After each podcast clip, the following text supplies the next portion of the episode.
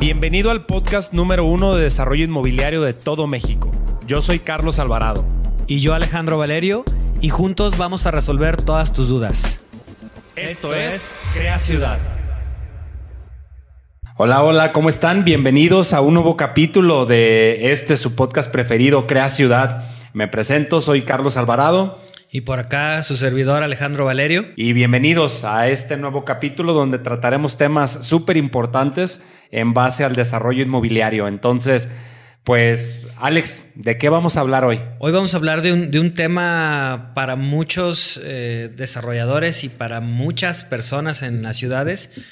Un tema espinoso, escabroso. Para mí no lo es tanto, pero hay que, hay que, hay que apuntar que, que, que es un tema que está sucediendo en todas las ciudades medianas y grandes, que es la gentrificación. ¿Qué es la gentrificación? Me suena como, como a gente, como que se llena de gente. Sí, pero prácticamente ocurre en los centros urbanos en mayor medida, aunque se pueden dar en otras zonas de las ciudades, sobre todo medianas y grandes.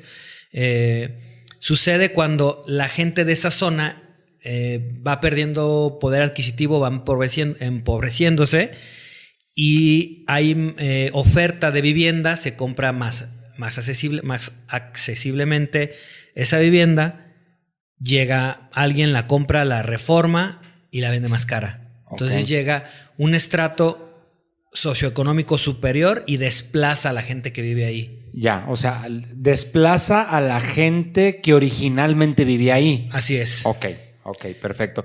Y, pero ¿por qué se da? O sea, ¿por qué ¿Por qué crees tú o por qué los estudios han dicho que, se da este, este cambio, no?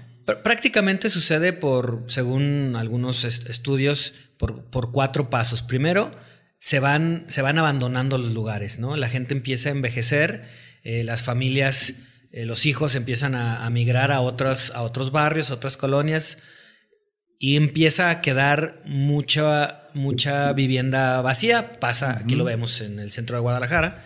Empieza a quedar mucho, mucho. Los centros de, esa población se empiezan a quedar solos. Se empiezan a quedar solos, ese es el primer paso. El segundo paso, se empieza a deteriorar la zona. Ok. Al no haber gente que la viva, se empieza a deteriorar la zona. El tercer paso es se vende.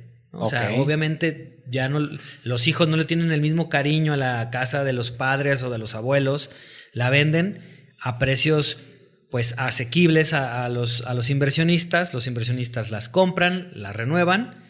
Y, hacen producto más caro. Más caro. Entonces la gente eh, que se quedó a vivir ahí. La poca gente o la mucha gente que, se, que sí aguantó y que sí se quedó. Suben las rentas y se empiezan a desplazar, ¿no? Hacia otros lados.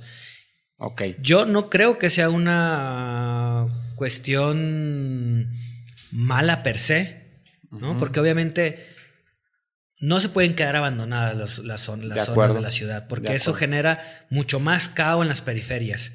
Lo cierto es que los desarrolladores eh, inmobiliarios no hemos tenido ni la certeza ni la claridad para proponer algo que haga comunidad, que es a lo que nosotros le hemos apostado, ¿no? Sí, sí, totalmente de acuerdo. Nosotros se podría decir que con nuestro, con uno de nuestros cuatro pilares, el cual es la igualdad social, es lo que tratamos de evitar que pase, ¿no? Por ejemplo, en Sayulita, que, que esta zona se gentrifique demasiado, que creo que está sucediendo.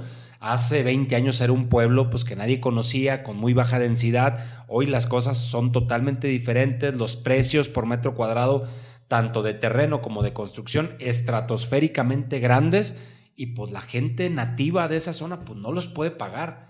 Entonces, por eso ha sido la apuesta de nosotros también de poder educar a esa gente en servicios turísticos, en más idiomas, eh, para que puedan atender al turista, ganen incluso del turista y puedan mantener, mantenerse en la zona, ¿correcto? Para que no se gentrifique. Y de hecho, sin saberlo, eh, y sin, tener un conocimiento exacto de, la gentrificación, porque ni somos expertos, es algo que hemos estado estudiando poco a poco.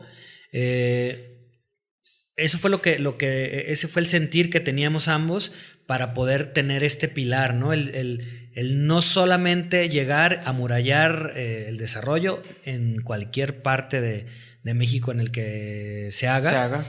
Eh, porque eso genera, uno, pues obviamente estratificación, división y de alguna manera también gentrificación. E, es, un, es una asignatura pendiente para muchos desarrolladores, incluido WeCity, pero creo que, se puede. Yo, yo eh, precisamente ese tema que hablaba tan, tan puntiagudo, tan, tan espinoso, se vuelve así porque ni unos ni otros, me refiero ni a la ciudad le importa, ni a los desarrolladores. Y lo único que hacemos es satanizar al, desarrollador inmobiliario o a la autoridad o a los vecinos. ¿No? Cuando, oye, no queremos un desarrollo nuevo aquí porque entonces genera gentrificación. Vaya, las ciudades tienen que cambiar, tienen que transformarse, tienen que crecer. Sí. Sí, el, el, punto aquí será, y, estaría buenísimo que en algún momento alguien que quiera compartir, eh, obviamente que sepa, ¿no? Porque pues, opiniones tenemos todos. Sí. Eh, algún sociólogo. Un antropólogo, tal vez algún geógrafo, urbanista. un urbanista, un ecónomo que quiera eh, venir y compartir aquí micrófono con nosotros y nos diga qué opina y quizá le demos un poco más de fundamento científico también a este tema de la de Y por supuesto, seguramente, digo, no será la solución óptima para todos, ni será la panacea, pero de lo que, de lo que buscamos nosotros en el podcast y obviamente como empresa es precisamente eh, el, escuchar las voces que hay alrededor y ver cómo sí se puede hacer, ¿no? Sí, en, la, utopía o en, esta probable solución que pudiéramos dar, Alex, eh, ¿cuál sería? ¿Tendría el gobierno que regular los precios de los terrenos?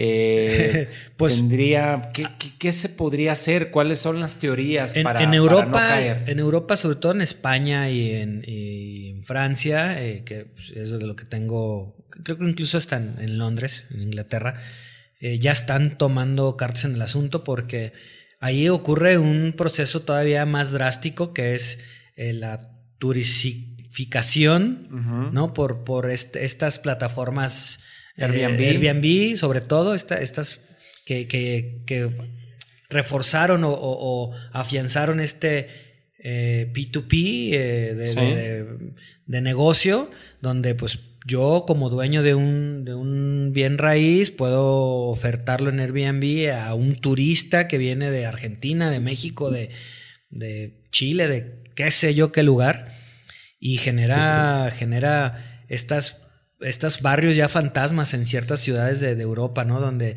ya el turista está dos, tres días y tres o cuatro días está solo el, el lugar y ya están tomando cartas en el asunto. Realmente no sé cómo vaya, no, no he ido al respecto, pero es algo que, tiene que ser un consenso, ¿sabes? Porque tampoco podemos permitir, y lo veo yo así, tener ciudades extensísimas hacia, los, hacia las periferias y el centro abandonado, ¿no? Sí, lo que pasa es que no estoy de acuerdo. Y estás de acuerdo que debemos de volver hacia los centros de la ciudad, es lo más conveniente lo más... Las ciudades caminables. Ajá, correcto, ¿no? Eh, realmente los centros de población creo que es lo más eficiente que existe para no tener que utilizar tanto el auto, para poder utilizar eh, vehículos eléctricos eh, como patines, bicicletas, etcétera. Pero, híjole, yo creo que, no sé qué opinan los escuchas, pero yo creo que el tema va un poco hacia regular esas esas burbujas también que luego puedan eh, suceder, porque hoy a nosotros cuando nos ofrecen terrenos en zonas ya bastante densas, pues sí dices, ay güey, ¿y cómo, le voy a hacer para que sea negocio? ¿No? Entonces, al final de cuentas, una, como desarrollador tú decides si le entras o no le entras, pero hay gente que dice, güey, prefiere tener su pinche terreno ahí cinco años más por no venderlo al precio que de verdad lo debería de vender al precio comercial, porque a huevo él quiere el 200% arriba, entonces no se le va a vender, va a ser un nido de ratas ahí, va a ser un nido de ladrones o un foco de, drogadicción, no se va a desarrollar nada y al final pues va a seguir siendo una zona fantasma. ¿Qué deberíamos de, de poder regular? el tema del precio de venta, ¿no? Independientemente de que nosotros como desarrolladores le podamos o no sacar jugo, sí decir, oye, güey, pon un precio accesible para que también pueda tener movilidad el tema del mercado, pueda tener flujo y no se queden los terrenos ahí especulando en grandes cantidades y pues en la noche se ponga medio feo, como como también esas zonas no tienen mucha gente viviendo y esa gente no tiene su código postal ahí, no le aporta impuestos a ese municipio, el municipio no recauda tantos impuestos, por lo tanto no cuida las calles, no las ilumina y, e incluso se se agudiza más, se agrava más ese problema. Sí, se, se, crea un círculo, desgraciadamente un círculo vicioso, ¿no? Esto que dices de se descuidan las calles, se descuida la seguridad. Para nadie es un, secreto que, los centros urbanos en casi todos los lugares en México, no, no quiero hablar de, otras, de otros países porque no me consta, pero sabes que en México los centros urbanos, Monterrey, aunque hay ciertas eh, iniciativas eh, bueno, pues sigue siendo, siguen siendo lugares que, que da miedo transitar en la noche, ¿no? Incluso hasta para la gente que vive y que tiene toda la vida, tengo un gran amigo, Juan Felipe, que si bien no tiene toda la vida viviendo en el centro, tiene bastante tiempo. Y, ya me dice de noche, no salgo, ¿no? Porque me, me, expongo de gratis a solo aquí puede pasar cualquier cosa, ¿no? Y, creo que parte de, la misión de, la desarrolladora y de WeCity, pues es precisamente la seguridad. Y, una, de esas maneras es eh, densificando, pero creo que de manera inteligente. Y es la asignatura que, como comentaba hace rato, tenemos pendiente todavía. No solo en las ciudades grandes como Guadalajara, Monterrey, Ciudad de México, sino en las medias, incluso en las comunidades como Sayulita o San Pancho o Bucerías o Tulum. Yo tengo años que no voy a Tulum. No sé en esta visita que diste, cómo, viste ese tema. Pues yo, yo acabo de llegar este, hace un par de días de allá. Fue una visita que fuimos a ver algunos terrenos. Eh, impresionante, O sea, ya es una ciudad. No puedes avanzar. O sea, eh, muchísimo tráfico. Ya eh, hay gente que dice, oye, güey, yo en su momento llegué a Tulum hace 15 años porque me gustaba, porque escuchabas cantar los pájaros. Por ejemplo, Aldea Samna eh, es un desarrollo, un macrodesarrollo que alberga varios desarrolladores. Ahorita existen 250 desarrollos inmobiliarios en esa zona. ¿no? De Tulum. Y, mucha gente dice, güey, es que esto pues ya no es el Tulum de antes. Hoy lo que se está desarrollando y gran parte de lo que vimos, donde todavía hay selva, es la otra parte de la carretera está haciendo Pininfarina y un desarrollo. Hay muchos grandes jugadores que están entrando al tema del desarrollo, pero pues imagínate a la raza que vivió ahí hace 20 años, ¿no? Y que de ahí comía o que eran pescadores. ¿Tú crees que hoy pueden pagar un Tulum? Definitivamente no. Definitivamente ya se tuvieron que mudar de ahí y no sé ahora dónde vivan, ¿no? Claro ejemplo de la gentrificación. Claro, un claro ejemplo de, la gentrificación descontrolada, ¿no? Creo que, reitero, debe haber una... A ver, estoy seguro que hay una forma, simplemente hay que encontrar. Sí, pues digo, básicamente es esa. Ahora que, platicaba yo con la gente de allá y, que coincidimos justamente con Víctor, que es un desarrollador de allá, eh, prácticamente están haciendo lo mismo que nosotros. Dice, mira, güey, al lado de este terreno viven unos menonitas, ¿no? Que tienen años viviendo ahí. Yo les compro sus productos.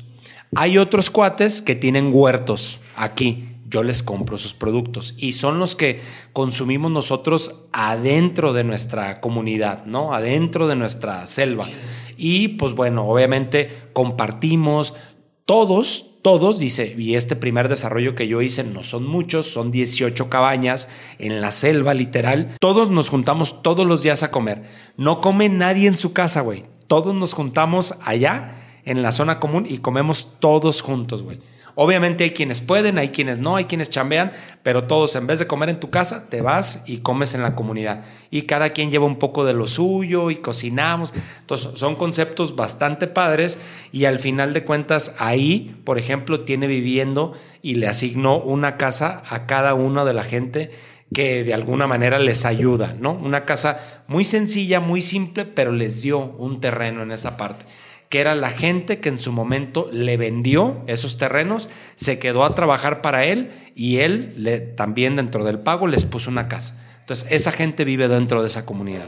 Bueno, pues ejemplos, ¿no? De, que se puede, obviamente, eh, en las ciudades ya es otro contexto, pero en comunidades como Sayulita, San Pancho, Tulum, bueno, pues es obvio que, que hay formas. Yo quiero reiterar que no somos expertos, ¿no? Simplemente el tema, claro. El tema es nuestra opinión, es una opinión muy particular, pero que, tenemos esa inquietud como empresa y como individuos, por supuesto que la tenemos y que estamos buscando las formas de, ¿no? Y seguramente ahí entre los, las personas que nos escuchan habrá alguien que tenga ideas y sean bienvenidas, porque lo que queremos es precisamente cambiar ese estigma del del, la gentrificación per se como algo que llegó a, romper la armonía del lugar, sino más bien como algo que detona que se mejore el espacio y que sea bueno para todos, no solo para los que llegan nuevos, sino para los viejos usuarios de, esa zona de Guadalajara, bueno, de las ciudades. Totalmente, y, que también sepan que existen este tipo de cosas también, ¿no? Y, y, efectos secundarios del desarrollo inmobiliario y de crear burbujas inmobiliarias y especular en el tema de los precios, al final de cuentas son causantes de que ese crecimiento desmedido a veces, y más que desmedido, sobre todo descontrolado, pues puedan causar este tipo de cosas. Entonces, pues un placer haber compartido un poco de este tema con ustedes. Déjenos sus opiniones. Si conocen a alguien que pueda sumar, con gusto pásenos su contacto y podremos tratar más eh, este tema, ¿no? Que es un tema social e incluso cultural de la parte del desarrollo. Sí, y, y, pues reiterarles nuestras redes sociales por cualquier cosa que duda, aclaración o opinión que nos quieran expresar, pues siempre son bienvenidas, ¿no? A mí me encuentran en Instagram como Alex Valerio L, todo junto, y en Facebook como Alejandro Valerio Langarica. Perfecto, a mí me encuentran en todas mis redes sociales como Carlos Alvarado V de Verduzco. Así me pueden encontrar. Eh, no se les olvide calificar nuestro podcast, recomendarlo, descargarlo. Es algo que nos ayuda mucho para que gente como tú lo pueda seguir escuchando. Y no se les olvide también que nuestros episodios ya están en YouTube y pueden ir a verlos incluso con video, ¿no? Para, para que también nos apoyen en esa red social. Para que le pongan cara a la voz, ¿no? Ah, es correcto, es correcto. Gracias, les mandamos un fuerte abrazo y gracias por escucharnos en este gran capítulo de Crea Ciudad. Esto fue Crea Ciudad. Recuerda seguirnos en nuestras redes sociales y no te pierdas el siguiente capítulo. Te agradecemos infinitamente tu apoyo.